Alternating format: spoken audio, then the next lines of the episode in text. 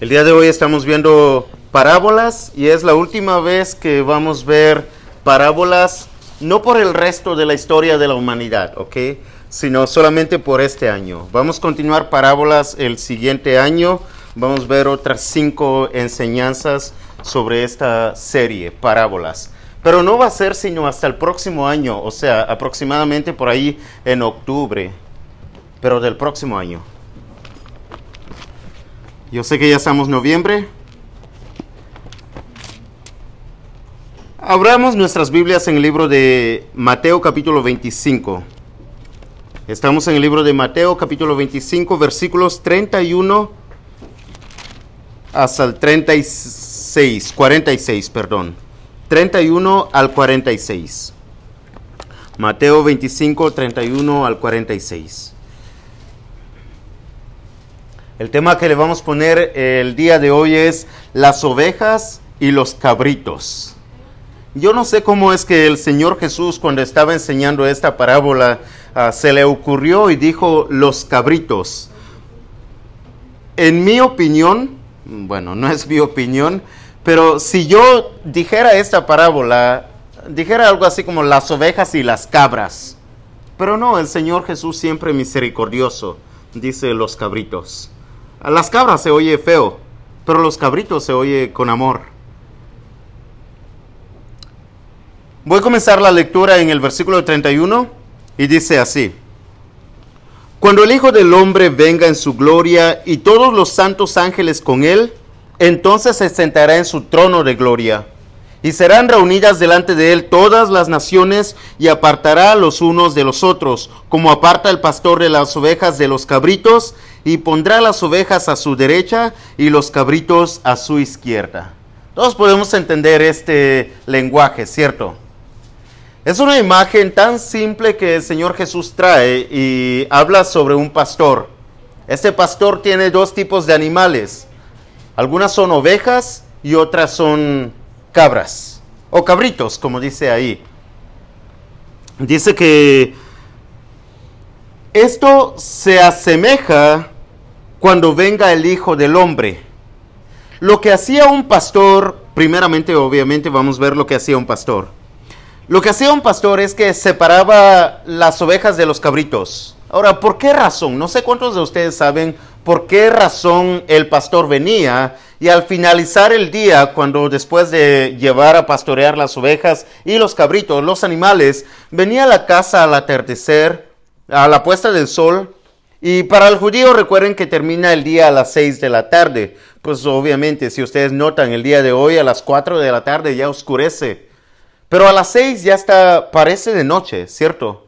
Bueno, para el judío a las 6 de la tarde era cuando finalizaba el día. Así que venía el pastor al final del día y comenzaba a separar las ovejas de los cabritos. ¿Por qué razón? Es una razón tan simple y tan sencilla que nosotros podemos entender.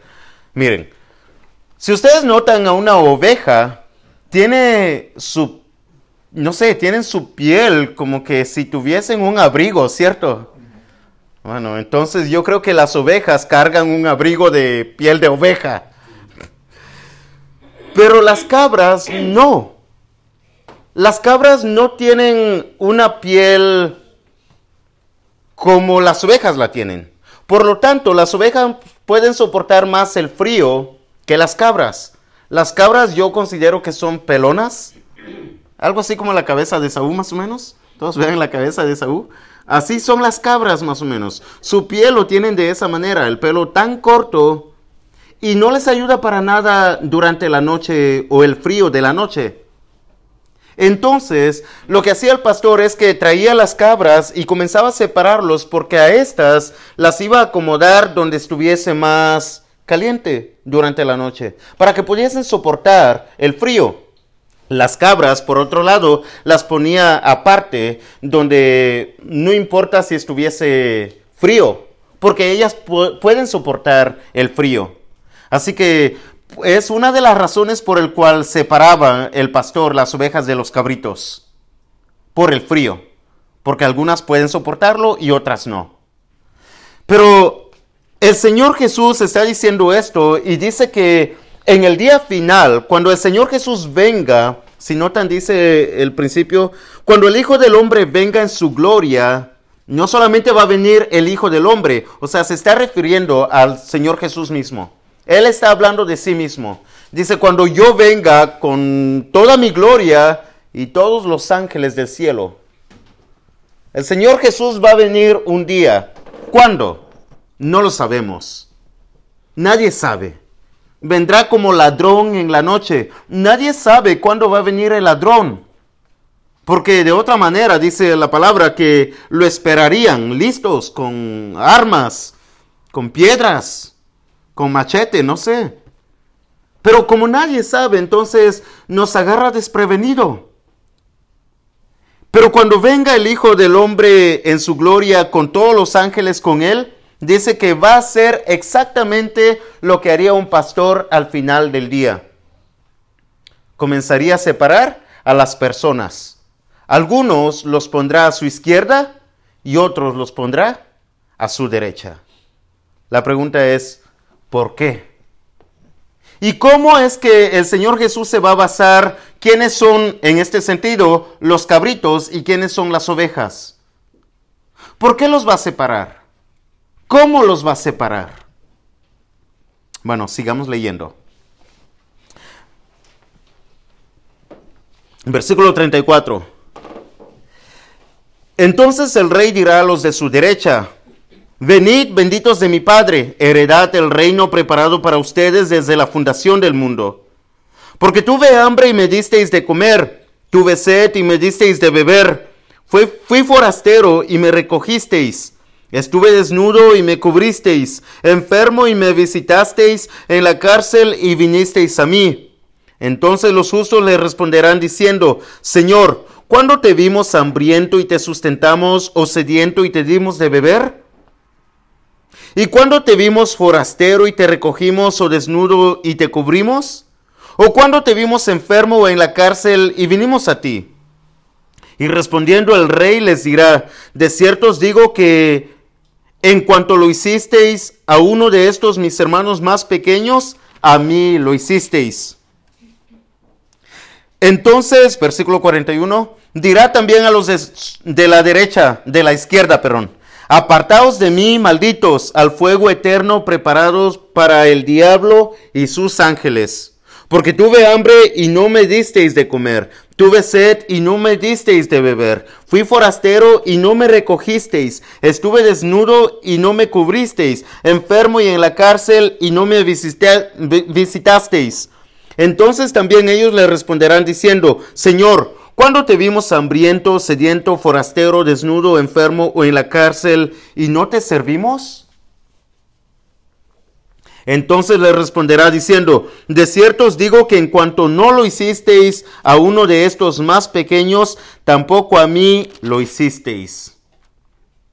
Creo que todos podemos entender esta parábola. Es muy simple yo creo que es una de las parábolas más simplificadas que el Señor Jesús enseñó. Y estos serán los acontecimientos para el fin de los tiempos, para el día final. Se apartarán algunos a la izquierda y otros a la derecha. Si ustedes notan, en los primeros versículos que leímos, dice que a los de la derecha serán los justos.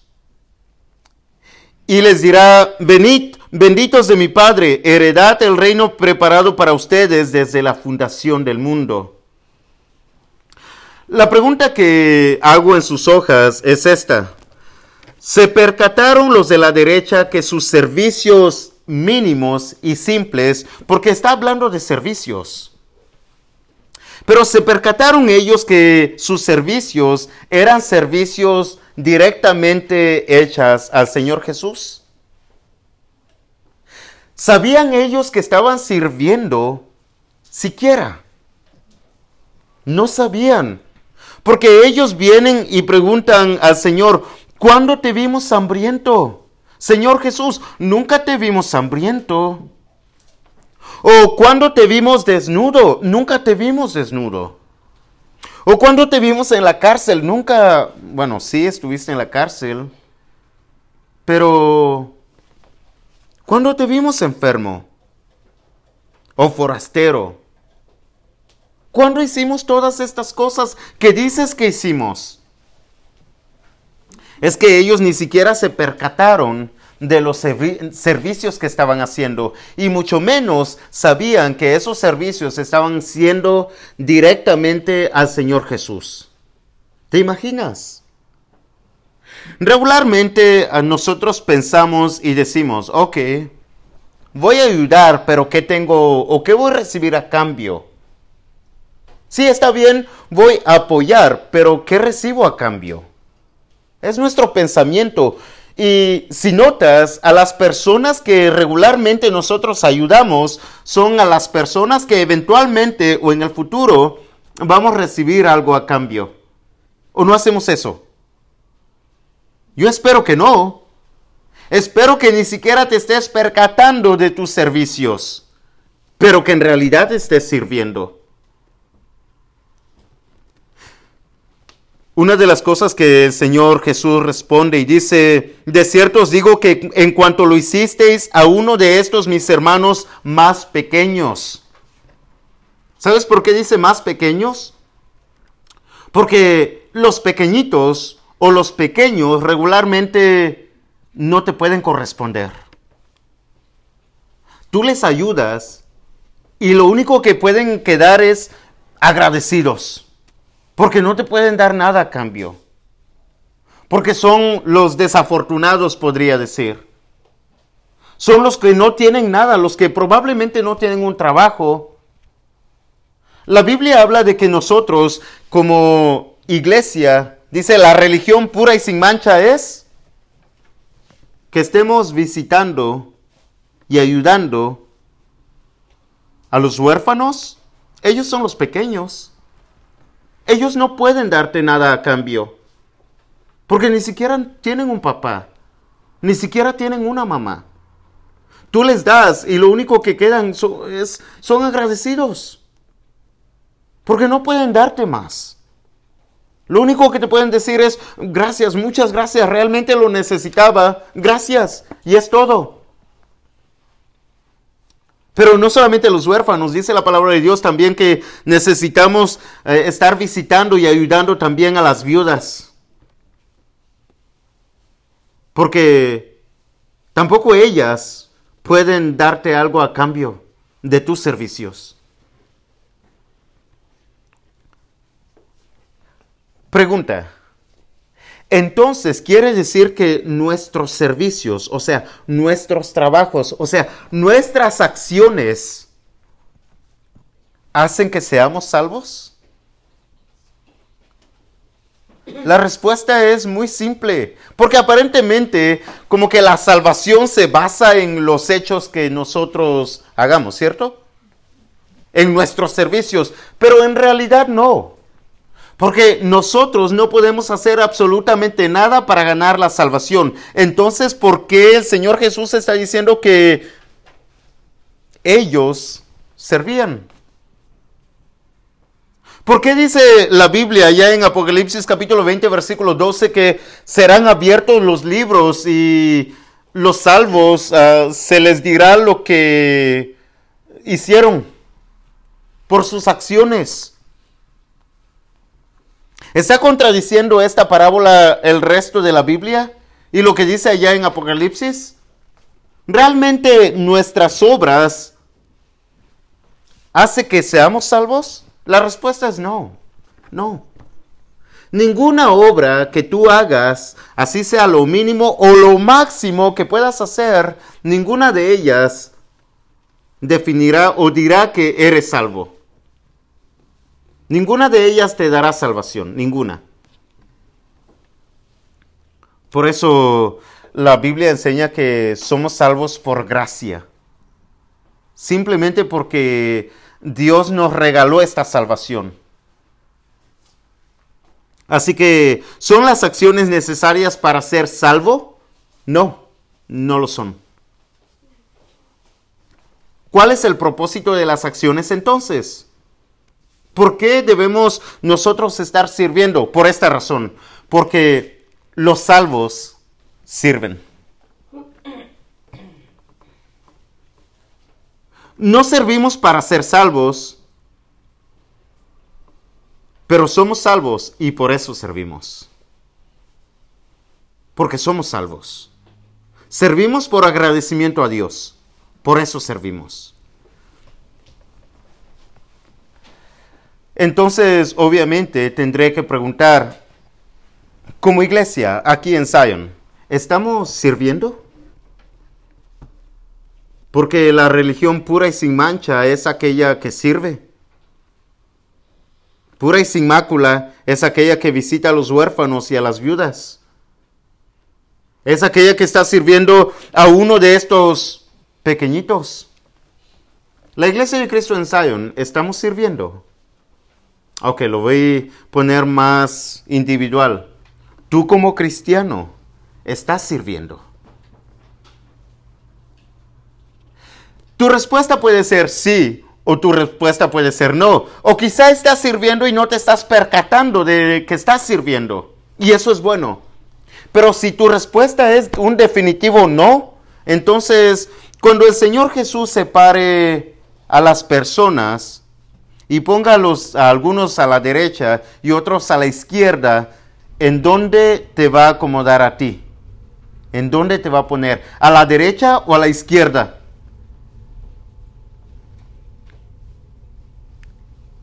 ¿Por qué? ¿Por qué? Otra vez, ¿has estado sirviendo como cristiano? Yo sé, esta parábola es un poco para incomodarnos, pero es algo así, una incomodidad cuando ya estás sentado por un buen tiempo en tu silla, en tu silla reclinable tal vez, en tu zona de confort y necesitas levantarte y manos a la obra, a servir. ¿A quiénes? A aquellos que no te pueden dar nada a cambio. Específicamente a las viudas y a los huérfanos.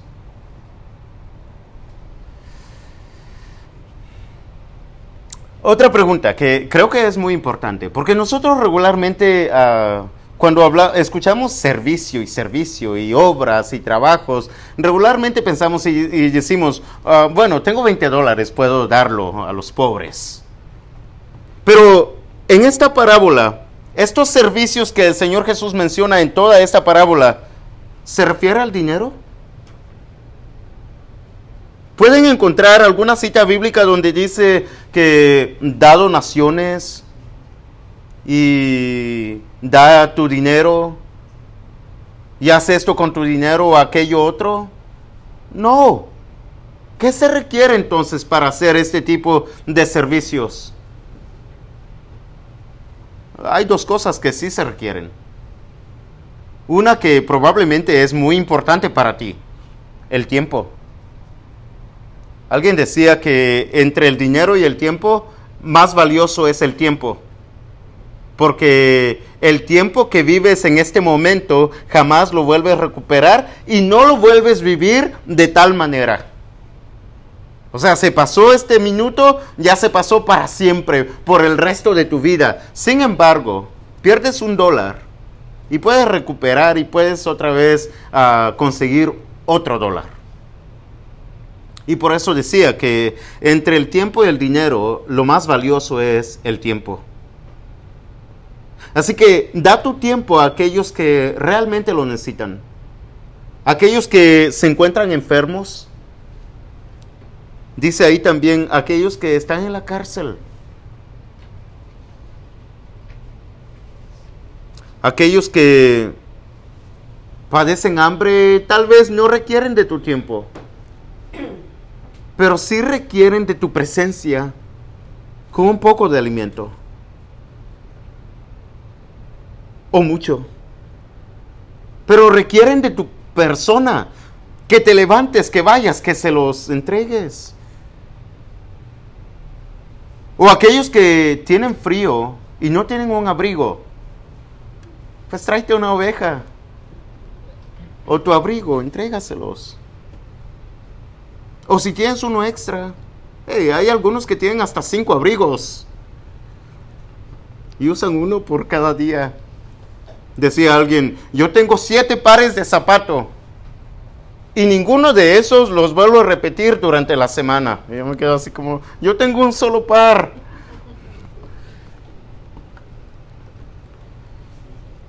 Bueno, si tienes más de uno, más de dos abrigos y puedes compartirlo con alguien más que realmente lo necesita y que no te puede dar nada a cambio, dáselo. Dáselo. ¿Y estarás sirviendo a quién? No a la persona, sino a Jesús. ¿Para ganar la salvación? Definitivamente que no. Pero porque somos salvos. Por eso. Entre tu presencia y el tiempo, ¿con qué estás sirviendo más? ¿O con ninguna de ellas? Cuando nosotros servimos y actuamos de acuerdo a las enseñanzas del Señor Jesús aquí, ¿qué muestra eso en nosotros? ¿Qué muestra en nosotros? Muestra una cosa muy importante. El hecho de que yo esté sirviendo, el hecho de que tú estés sirviendo al prójimo, a aquellos que lo necesitan, el hecho de que estemos sirviendo, eso refleja que nosotros, en nosotros está la misericordia de Dios. Que hemos recibido la misericordia de Dios y extendemos esa misericordia a otro. Pero no solamente la misericordia, sino también el amor de Dios. Significa que hemos recibido el amor de Dios en nosotros y está el amor de Dios en nosotros y por eso ahora podemos compartirlo. Porque tenemos el amor de Dios en nosotros, así que podemos compartirlo a otros. Para que también tengan ese amor de Dios, esa misericordia de Dios a través de nosotros. Es lo que refleja el servicio.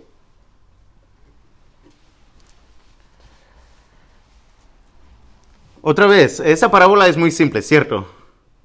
Es tan sencillo que un niño puede entenderlo. Yo creo que David aquí es, ah, bueno, ah, Araceli es la más pequeñita, pero no sé si ellos pueden entender esta parábola realmente. Yo creo que es tan sencillo que David lo puede entender. Creo que sí. Si pone atención, si lo lee y lo entiende.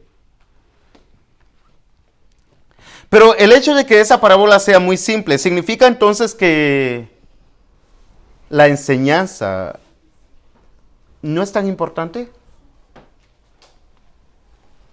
¿Sabes que la enseñanza es tan importante que de ahí depende tu eternidad? Nota el último versículo, versículo 46. Versículo 46 dice así, nota que de ahí depende toda la eternidad de esta enseñanza. E irán estos, a los de la izquierda, al castigo eterno y los justos a la vida eterna. O sea que dependiendo de dónde te acomoden, ya sea a la izquierda o a la derecha, los de la derecha van a ir al cielo a morar con Dios por toda la eternidad, pero los de la izquierda van a ir al fuego eterno, al lago de fuego, al infierno por toda la eternidad también. Entonces, de lo que estemos haciendo, nosotros los salvos dependerá nuestra eternidad. ¿Dónde queremos ir? ¿Verá que al cielo? ¿Yo al cielo?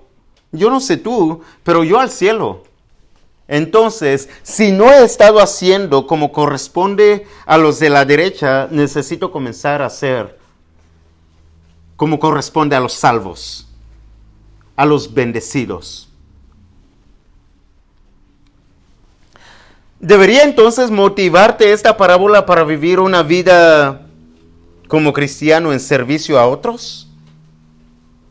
A mí sí me motiva, no sé a ti. Pero yo creo que como cristianos deberíamos estar sirviendo a otros. De todas las cosas que podemos ah, servir y compartir, ¿qué es lo más importante que debemos compartir? Creo que todos vamos a estar de acuerdo en esto y es el Evangelio. El Evangelio de salvación es lo más importante que debemos estar compartiendo. Porque en el Evangelio de Salvación está la misericordia y el amor de Dios. El hecho que Jesús haya venido y vivido una vida justa, pura, sin mancha. El hecho de que lo hayan tomado, lo hayan crucificado y haya muerto en la cruz del Calvario, haya derramado su sangre con el cual somos redimidos. El hecho de que lo hayan puesto en una tumba, cumpliéndose así todas las profecías. El hecho de que al tercer día haya resucitado nos da esperanza, nos da vida por la misericordia y el amor de Dios. Y cuando nosotros comprendemos eso y aceptamos eso, estamos recibiendo precisamente la salvación, no por obras para que nadie se gloríe, pero es que los salvos sirven. Los salvos sirven. Penúltima pregunta. En esta parábola, el Señor Jesús, ¿por quién es representado? Nota el versículo 34. Entonces el rey. El rey. Últimamente, ¿quién da la misericordia y la sentencia o el juicio? El rey. El rey es el que extiende misericordia y el rey es el que decide dónde va a ir quién, a la izquierda o a la derecha.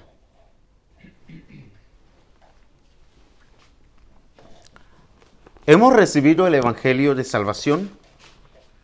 Si no has recibido el Evangelio de Salvación, no te tardes, porque recuerda, el Hijo del Hombre vendrá en su gloria con todos sus ángeles en el día menos esperado.